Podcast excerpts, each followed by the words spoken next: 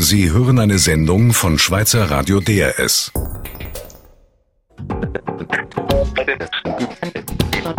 DRS 4 News. Montagstalk. Pointierte Meinungen zu aktuellen Themen. Das ist der Montagstalk. Unsere Gäste im Studio heute sind der Theologe Lukas Niederberger und der Musiker Grégoire Vuillemier, bekannt als Greis.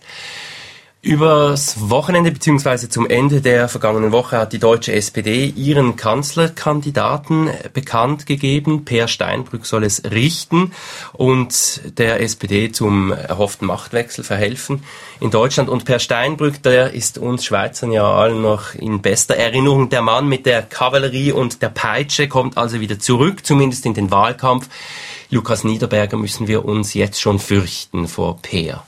Ja, vielleicht zumindest rhetorisch. Ich meine, seine Angriffe da vor zwei Jahren, äh, wo die Schweiz mit Ouagadougou verglichen hat und mit den Indianern, äh, das hat uns wie die Prinzessin auf der Erbse, das hat uns beleidigt. Die Schweiz hat empört reagiert. Der Verteidigungsminister hat seinen Mercedes-Dienstwagen abgegeben und den französischen Wagen genommen.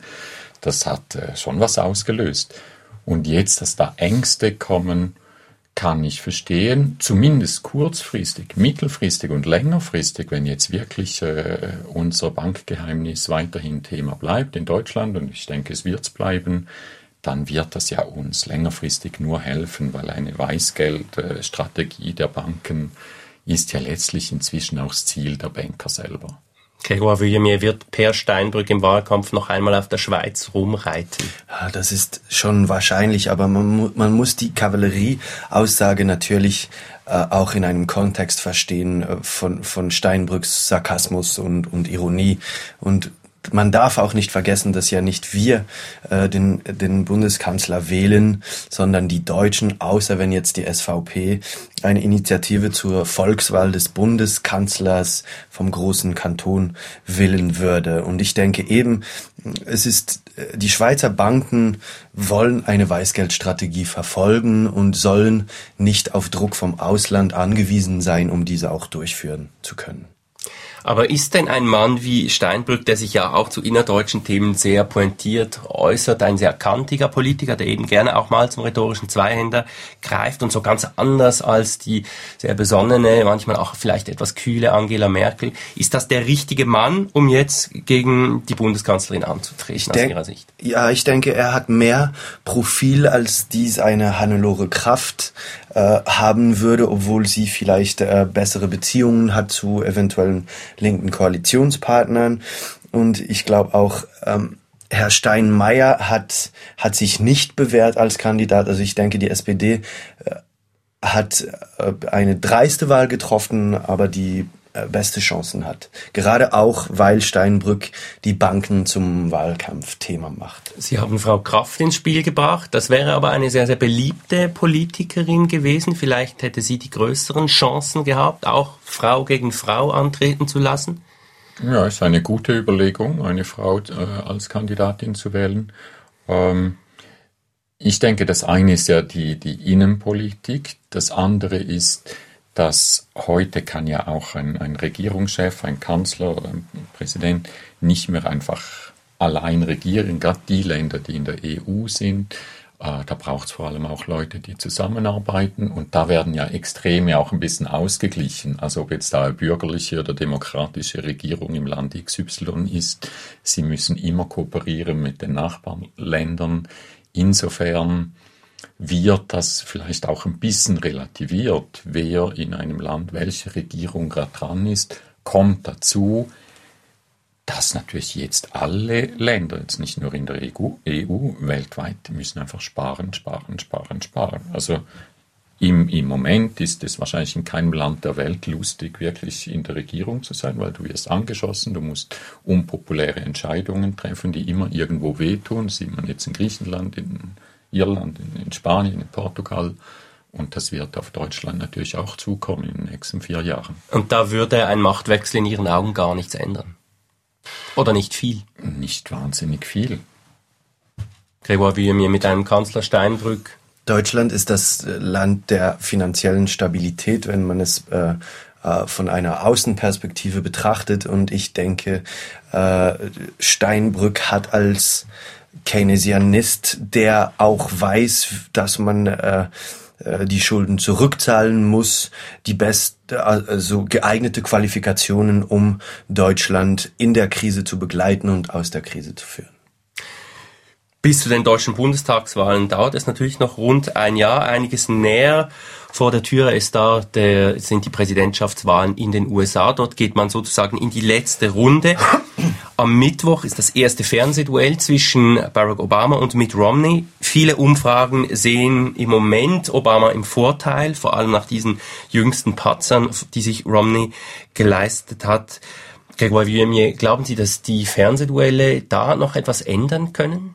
Also man sagt ja, dass kein Präsident dank den Fernsehduellen eine Wahl gewonnen hat, aber dass einige Präsidenten dadurch die Wahl verloren haben. Und ich denke, die USA ist der Vorreiter in der Personalisierung und Boulevardisierung von Wahlen schlechthin. Und das wird sich jetzt äh, wahrscheinlich nochmal verstärken. Und wenn man es jetzt anschaut, ähm, wenn man betrachtet, dass ähm, Obama in allen elf ähm, Swing States am Führen ist und in den Schlüsselstaaten Ohio, Pennsylvania und Florida auch einen erheblichen Vorsprung hat, wird das natürlich die republikanischen Wähler viel stärker mobilisieren als die Demokraten. Äh, auch ist Romney ein unbeschriebeneres Blatt als, als Obama und deswegen kann er, hat er die Chance mit den TV-Duellen sich mehr zu profilieren als Obama. Also ich würde da sagen, Romney startet mit einem gewissen Vorteil. Mhm. Sehen Sie das auch so, Lukas Niederberger? Ja, wie Sie die Anmoderation gemacht haben, gesagt, ja, die US-Wahlen stehen äh, zeitlich näher als jetzt die Wahlen in Deutschland, wollte ich fast sagen, zum guten Glück.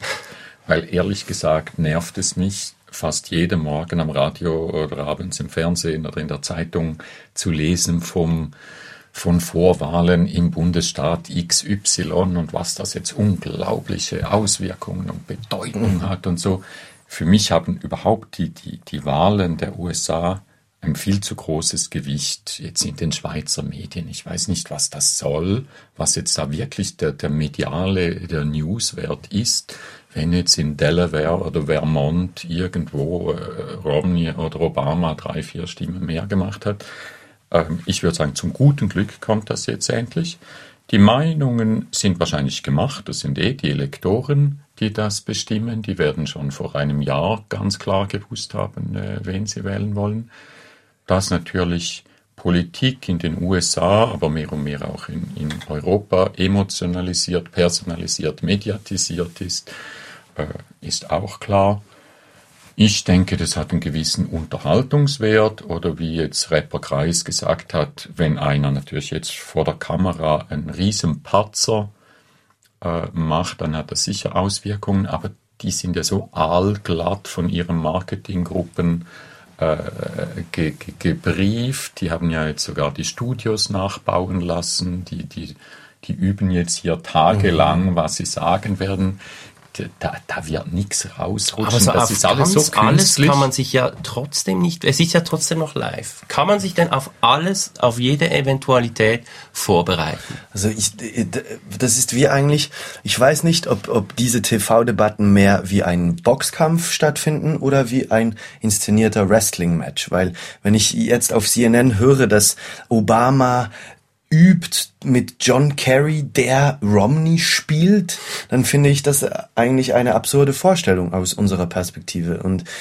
da, da stelle ich mich auch vor, rattern die dann immer auswendig gelernte Antworten äh, nach oder wie, wie viel ist da eigentlich überhaupt noch, noch planbar? Aber ich denke auf jeden Fall, wie Sie gesagt haben, der Unterhaltungswert ist viel höher als die eigentliche Relevanz für die globale Politik. Hm. Was man vielleicht schon sehen kann, das könnte man jetzt auch hier in unserem Gespräch, also wie weit ist die Dossierkenntnis, wenn mhm. natürlich jetzt Obama irgendein Thema anspricht, die werden ja Regeln haben, was sie ansprechen dürfen und was nicht. Aber wenn es jetzt einfach passiert, dass einer ein Thema anspricht und, und Romney beweist, dass er überhaupt keine Dossierkenntnis hat in irgendeinem wichtigen sozialen Thema oder Gesundheitsthema oder außenpolitisches Thema, dann, dann kann das schon Stimmen bedeuten. Also inhaltlich versprechen Sie sich eigentlich nicht mehr viel. Wenn ich jetzt, wenn man jetzt sagen würde, gibt es eine Antwort oder gibt es eine Frage, auf die Sie jetzt gerne von einem der Kandidaten noch äh, eine Antwort hätten, da würden Sie jetzt vielleicht eher mit den Schultern zucken, Lukas Niederberger.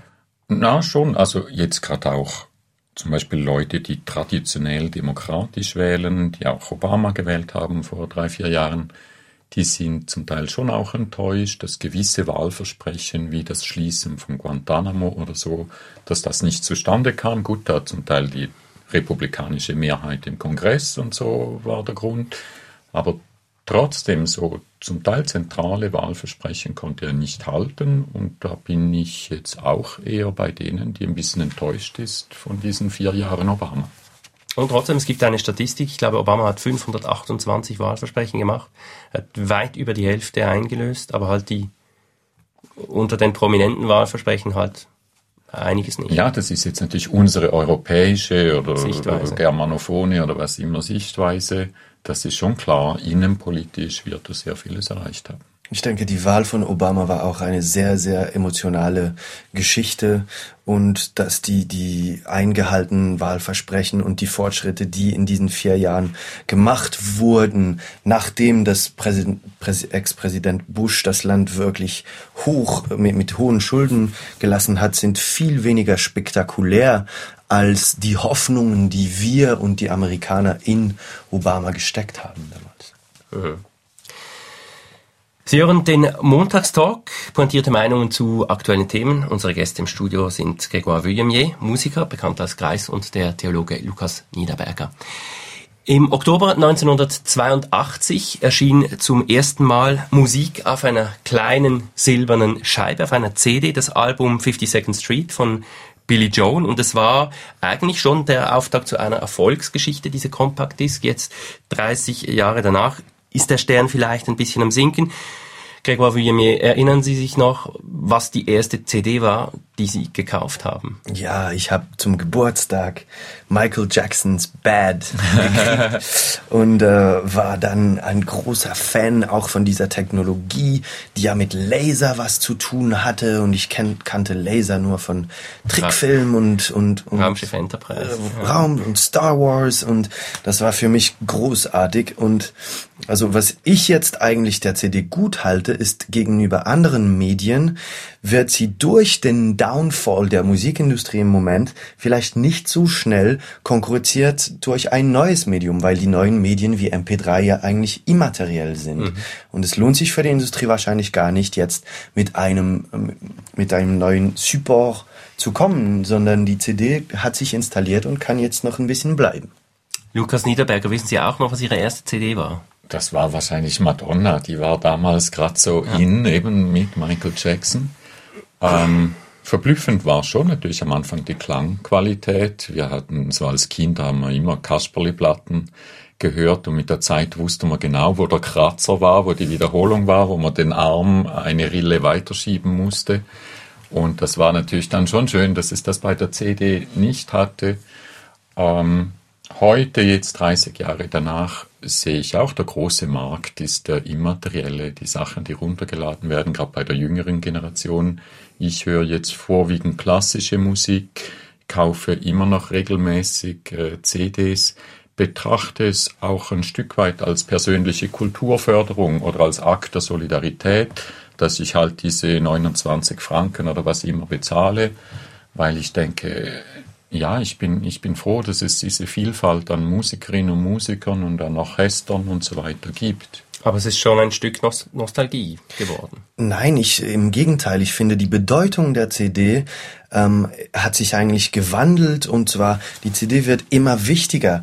Früher kaufte man die CD, weil man die Musik in guter Qualität zu Hause haben wollte und heute bedeutet der Kauf einer CD, dass man direkt beteiligt ist an der Produktion der nächst, der, der, des nächsten Werks dieses Künstlers. Also mit dem Kauf einer CD wird man eigentlich Mitproduzent des Künstlers, den man damit unterstützt. Ich bedanke mich fürs Mitdiskutieren. Das war der Montagstalk. Meine Gäste im Studio Lukas Niederberger, Theologe und Grégoire Vuillemier, Musiker, bekannt als Greis. Sie hörten eine Sendung von Schweizer Radio DRS. Mehr Informationen auf drs.ch.